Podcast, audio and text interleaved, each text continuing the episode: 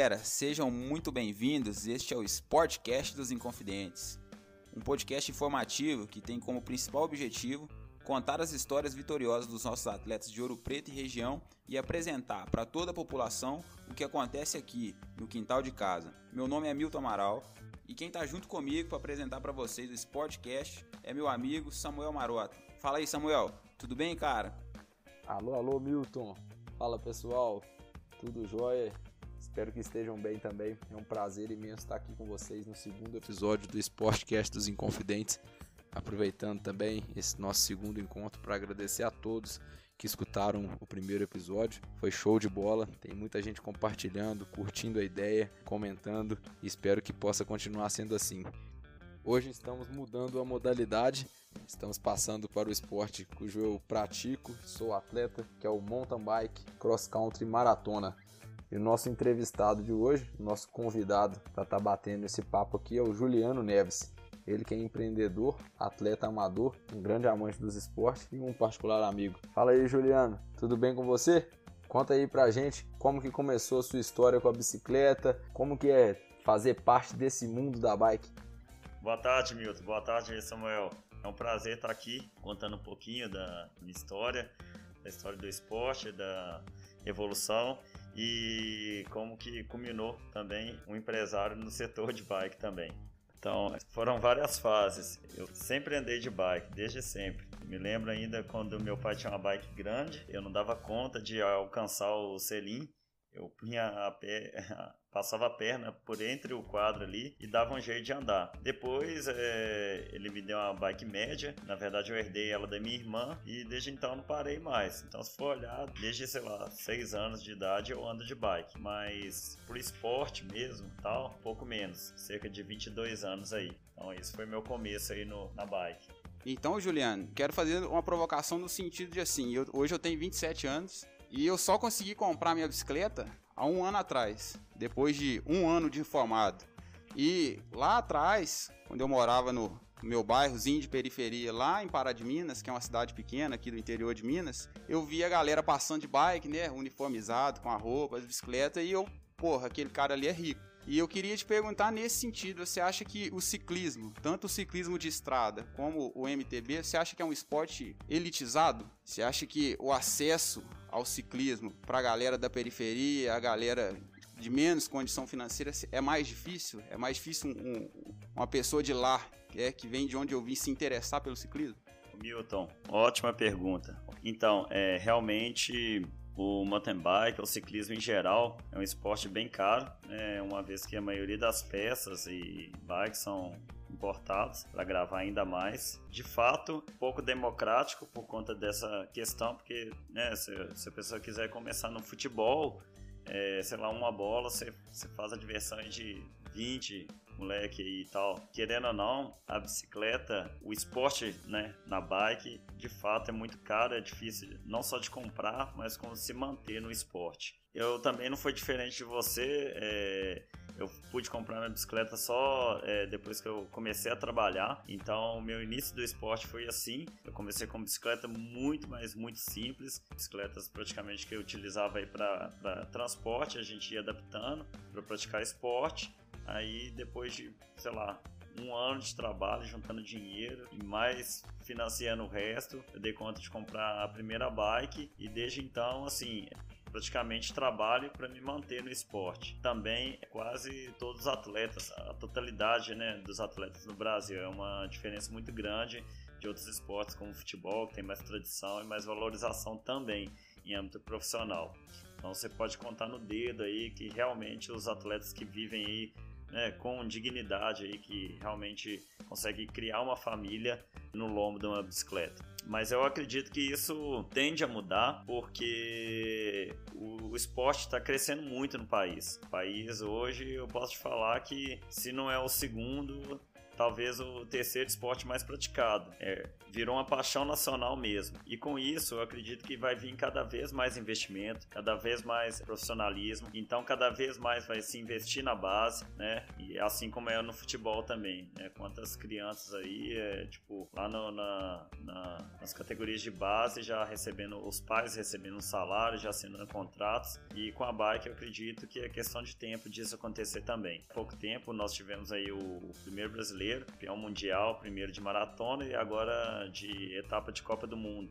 Coisa que eu jamais imaginei viver para ver uma coisa dessa. Então, eu acredito que sim, a gente vai encaminhar para esse ponto. Mas de fato que hoje é, é pouco democrático e tudo muito caro. É, é muito difícil de estar tá praticando a bike por questão de valores. E assim, Juliano, né, eu falo da minha experiência, porque de onde eu vim, eu só conhecia a bicicleta para dois fins. Quando eu era criança e adolescente era para passear na rua, empinar a roda e correr o risco de apanhar da minha mãe quando chegasse em casa. E mais velho, na fase adulta, era como meio de transporte, para ir me levar até o meu emprego e voltar dele. E assim, você e o Samuel, por exemplo, são atletas de bike. Você falou muito no sentido de, de ganhar a vida com a bicicleta mas eu penso no sentido de ter a bicicleta, uma bicicleta que é suporte você dar, fazer um passeio, né? Ter a bicicleta como lazer. Você não, não sair para o rendimento, para ser um atleta, mas você comprar uma, uma, bicicleta de entrada, por exemplo, para você manter a saúde em dia, para você dar um passeio numa trilha, por exemplo. É, nessa circunstância, eu não vejo a, o ciclismo como um esporte elitizado. Eu vejo que a, o meu pessoal, né, a minha galera lá não, não pratica o ciclismo porque a informação não chega lá. Se você chegar lá e, e perguntar quem é o Henrique Avancini, que você bem citou que é o, foi um campeão mundial de maratona e ganhou uma etapa do mundial agora, ninguém vai saber o que, que é. Entendeu? Então eu acho que mais elitizado no sentido de a informação não chegar lá, entende? Do que propriamente da condição financeira. Mais ou menos é, esse é o meu pensamento do ciclismo, de, do que eu conheci da bicicleta até agora. Com tanta tecnologia também evoluindo, ver assim por tudo que você já passou, pelas bicicletas que você já andou, esse crescimento, né? Ver esse avanço tanto na tecnologia, tanto na aerodinâmica, nos faz pensar, né? O que, que será que mais causa nas pessoas ao andar de bicicleta? O que, que na sua opinião, faz da bike ser um dos esportes e de um, de um meio de transporte mais utilizado no mundo inteiro hoje? Isso que nos últimos 10 anos foi o esporte que mais cresceu no Brasil e no mundo, o ciclismo. Então, Samuca, é o seguinte, é, nesse tempo todo que eu já ando de bike, vi a bicicleta passar por muitas modificações e muita evolução. É, sem dúvida, a tecnologia, não só no, no, no, caso da bike, mas chegou em qualquer outro esporte, né? E não só para esporte, como meio de transporte também. Então, essa, até esse desenvolvimento da própria bicicleta ajudou muito a crescer nos dois sentidos também. Eu vejo aí que um dos grandes pilares pilares aí, tipo, dos grandes marcos da bicicleta, o boom no mundo afora é, foi alguma coisa aí em torno de uns 7, 8 anos para trás, para cá. Coincidência ou não, foi por conta de uma questão de mudança tecnológica. Foi a entrada das bikes Aros 29, foi uma revolução no, no mercado de bicicletas. Aí muitas pessoas tinham bicicletas de aro 26 boas, né, e caras, e elas queriam adquirir a aro 29, que realmente foi uma bicicleta muito pesquisada, muito bem desenvolvida e chegar no tamanho ideal e definitivo até então. E com isso, você tinha uma aro 26, você tinha que vendê-la para alguém, você criava um outro ciclista, pegava uma aro 29 e teoricamente a aro 29, como era uma das primeiras bicicletas com rodas maiores, rapidinho ela evoluiu, então a pessoa já trocou a aro 29 em muito pouco tempo também por uma outra Aro 29 com tecnologia Boost, que veio logo depois. Então, assim, eu acho que pode parecer besteira, mas isso também contribuiu muito pro boom. É essa questão até de parte marketing, mas parte eu acho para atender realmente que precisava. A bicicleta precisava evoluir, é, vinha muito tempo aí, é, sem uma mudança brusca, igual foi né, o tamanho das rodas. Eu vejo que o mountain bike ele é muito mais dinâmico que o ciclismo de estrada. O ciclismo de estrada é mais tradicionalista, né? Você vê aí um custo implantar um freio a disco, uma coisa que é muito benéfico para o esporte, aumenta a competitividade, principalmente segurança. E assim, né, foi um parto para conseguir implantar. Já o mountain bike, eu acho que ele está crescendo muito rápido exatamente por isso. Porque evolui aí vamos lá para as bikes de transporte urbano. Hoje você tem bike elétrica, bike assistida, você tem todo tipo de aparato, né? Enfim, é, as cidades crescendo, abarrotadas de carros. Mesmo Mariana, cidade pequena, você chegar no centro ali de bicicleta é um quinto do tempo. Então, assim, isso acho que também fez crescer a utilização de bike para como transporte e mobilidade urbana. Então, acho que nesses dois sentidos aí, o crescimento, na minha opinião, se deu por isso. Perfeito, show de bola. Assim, conversar sobre bike para mim é sempre diferente, sempre um aprendizado enorme também. Assim, passou os anos, né, tecnologia, você também foi evoluindo junto com isso. Vejo a galera comentando também que desde sempre você sempre foi muito bom na bike, sempre foi bom de técnica e pelo visto também você veio acompanhando a tecnologia, né? Ou é DNA. Eu não acredito muito nisso não, mas se os, os dois fatores forem colocados aí juntos, o resultado é muito bom. Então, Samuca, o questão, tipo, o DNA, sem, sem sombra de dúvidas, é de ciclista, né? Você vê pelo meu pai, pela minha mãe, é uma das questões que eu sempre falo de qualquer esporte. Fato que tem pessoas que nascem com uma predisposição maior para determinadas é, esportes, atividades. Então, assim, eu, eu acredito muito que eu sou uma pessoa assim, que eu treino pouco, me dedico pouco e consigo resultados legais. Apesar de que meu início foi na bike de BMX. Então, BMX velha, sem freio, sem recurso. E aí, nesse tempo, eu evolui muito, porque, é, nossa, depois que eu peguei uma bicicleta com freio, com uma bicicleta sem folga, enfim bicicleta boa e você, você, né, quando você quando você começa de baixo eu acho isso bem interessante. Quando você pega um equipamento de ponta dá valor. Muitas, muitas pessoas veem aí andando de S-Works tal mas nossa é, se não fossem as bicicletas lá simples simplesinhas mesmo com certeza o nível tech seria outro.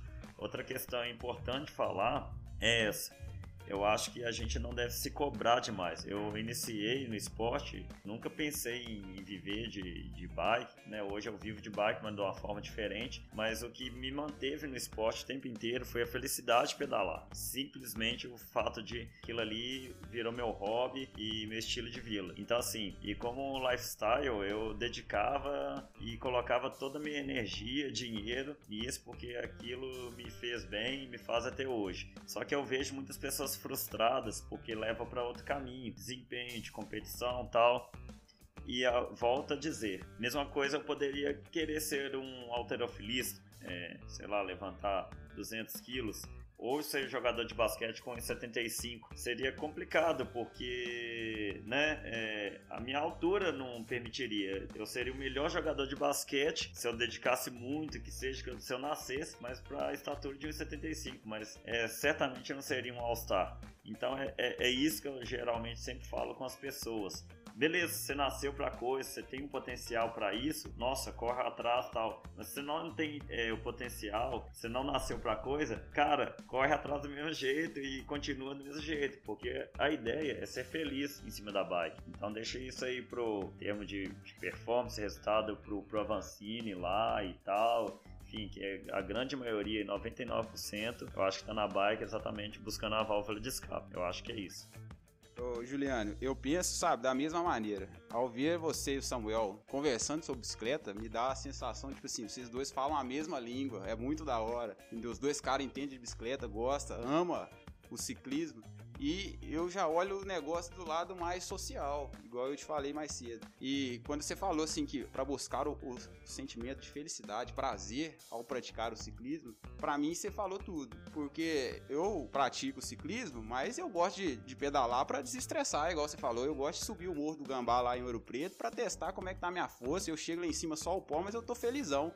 E assim, eu queria né, te perguntar como fazer com que o ciclismo ele atinja mais pessoas? Para formação de atletas, igual você falou numa das perguntas sobre a, a base, né? Pegar os atletas de base, como atingir mais pessoas. O Samuel, por exemplo, tem o, o, projeto dele lá em Ouro Preto, que é a base dos campeões, onde ele faz isso. Ele pega a galera ali de perto dele, que não teria acesso a uma bicicleta boa, por exemplo, e mostra para os moleques que os moleques também podem pedalar. Que não tá errado se eles gostar de bicicleta e não gostar de futebol. Que tá certo, é isso mesmo. Sobe em cima da bicicleta e vão pedalar e vão praticar o esporte.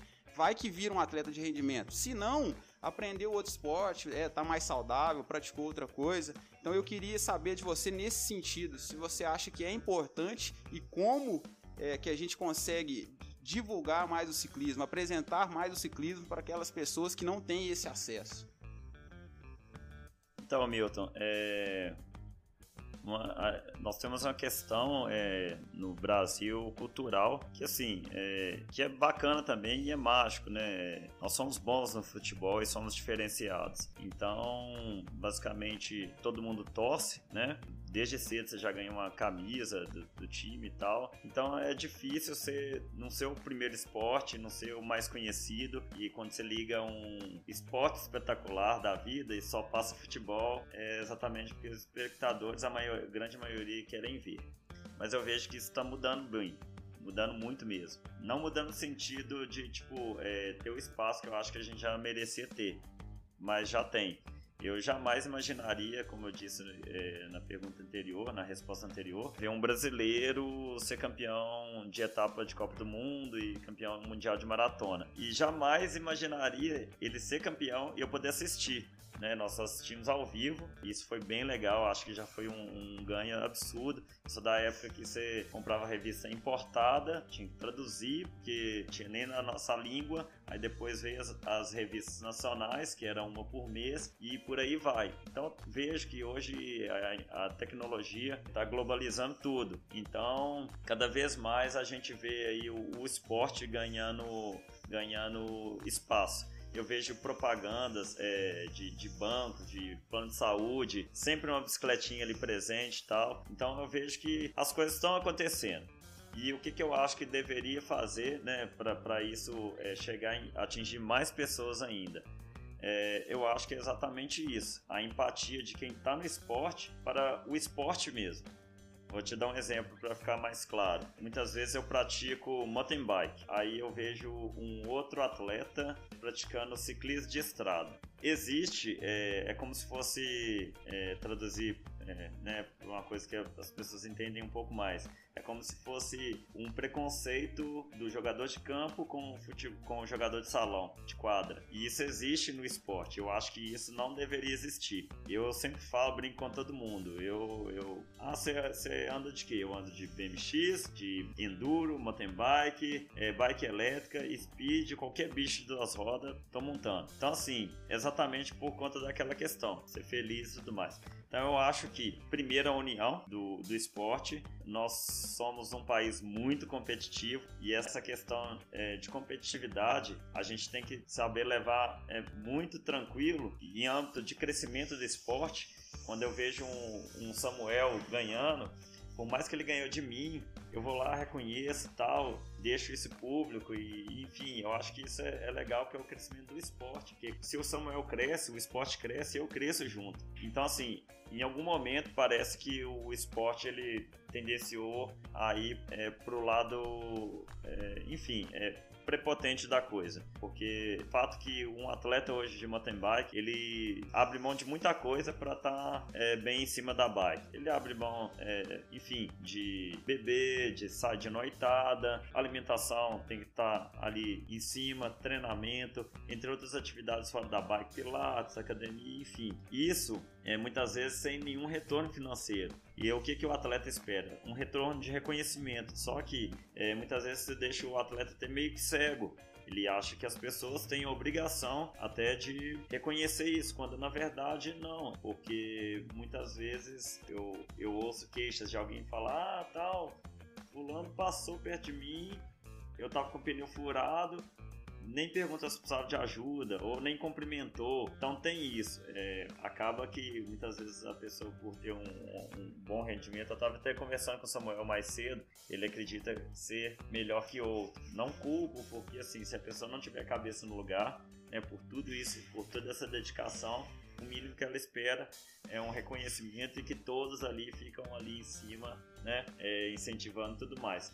Mas quando isso não acontece, parece que é meio que frustrante. Então, o que, que eu penso? É, eu sempre falo com os meninos que auxilio aí e que façam uma certa tutoria exatamente nesse sentido. É, gente, educação independente de tudo, bom dia, boa tarde, né? Tá precisando de alguma coisa, porque muitas vezes vocês se acham os melhores atletas. Mas você pode estar cruzando ali na, na trilha com o melhor pedreiro da cidade, com o melhor médico da cidade. Nem por isso ele desfaz você porque ele é melhor naquilo que ele faz. Então é por aí.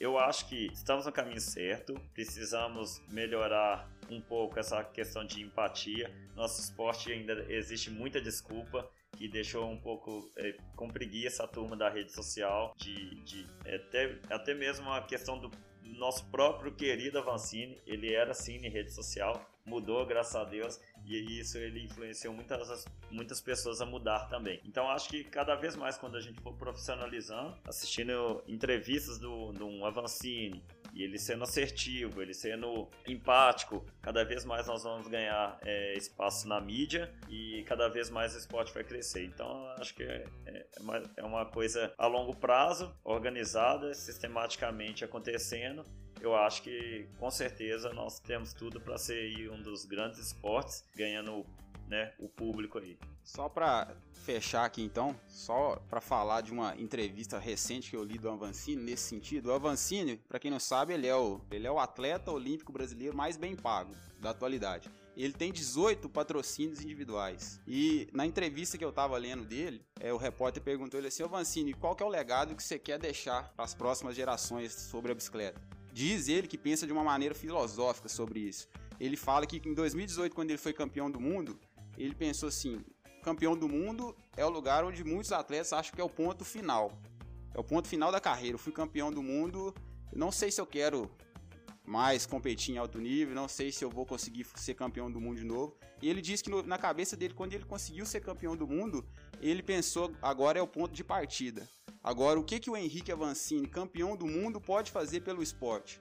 Então, assim, na equipe dele, parece que, se não me engano, tem 12 pessoas, entre médico, fisioterapeuta, massagista, que trabalham junto com ele ali no dia a dia, mas ele tem mais 17 pessoas é, numa equipe que tocam os projetos de bicicleta, né, de bike dele em determinados lugares do Brasil. Então, assim, nesse sentido de deixar o legado dele, o Avancini é um cara, assim, excepcional. Eu não conheço de perto, sou fã, mas não acompanho de perto, mas só de ver o que ele faz pelo esporte, aonde ele quer que a bicicleta chegue, eu acho muito da hora. Falar em legado, a bicicleta deixa muitos, né? E gostaria de agradecer o Juliano também por estar contribuindo no legado dele com a bicicleta na região, contribuindo com o meu também e com o Milton, seja na bicicleta ou nas experiências de vida esportivas. Gostaria de agradecer também a todo mundo que escutou tá escutando a nossa ideia sempre, compartilhando, curtindo. Quem quiser comprar uma bike também, a gente já vai deixar a sugestão aqui para comprar com o Juliano aqui na Seven. Vem, aproveita, bate um papo com ele.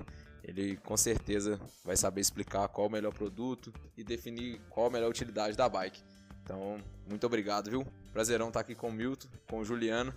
Deixa uma mensagem pra gente, Juliano, para as pessoas que estão ouvindo e acreditando aqui na gente. Primeiramente, agradecer aí ao Milton, ao Samuca, a grande oportunidade aí. E parabenizar vocês dois também. São pessoas como vocês que fazem o esporte, né, como um todo, crescer. Eu sempre falo com as pessoas que, beleza, se tiver um filho um dia e ele escolher que vai fazer balé, vai ter todo o apoio do mundo. Enfim, eu acho que o esporte é o caminho mais curto aí, o mais certo de formar jovens. Eu vejo que, sei lá, eu fui colocar o primeiro copo de cerveja na boca, eu tinha 22 anos de idade. É, e por minha escolha, preferi é, me alimentar bem, por minha escolha, acordar cedo para treinar por escolha minha. Então, assim, só que isso não ficou só pro esporte. Tudo que eu faço nessa disciplina que eu vou adquirir no esporte, eu levo para a vida. Então acho que é uma ferramenta de transformação. É o Milton aí com a, com a meninada aí do futebol, o Samuca no projeto dele. Então pode ter certeza que vocês estão transformando vidas. Beleza, se surgir algum campeão é, do meio dessa turma suas, ótimo, mas campeões de competição, mas campeões de vida, eu tenho certeza que todos eles vão ser exatamente porque o esporte entrou na vida deles. Então é isso. agradecer vocês, parabenizar a oportunidade aí. Contem sempre aí para desenvolvimento aí do futuro aí de esporte em geral. Um abraço, pessoal. Gostaria de agradecer o Juliano. Esse foi mais um episódio do nosso Sportcast. Aqui sua história é ouvida e valorizada. Um abraço, rapaziada.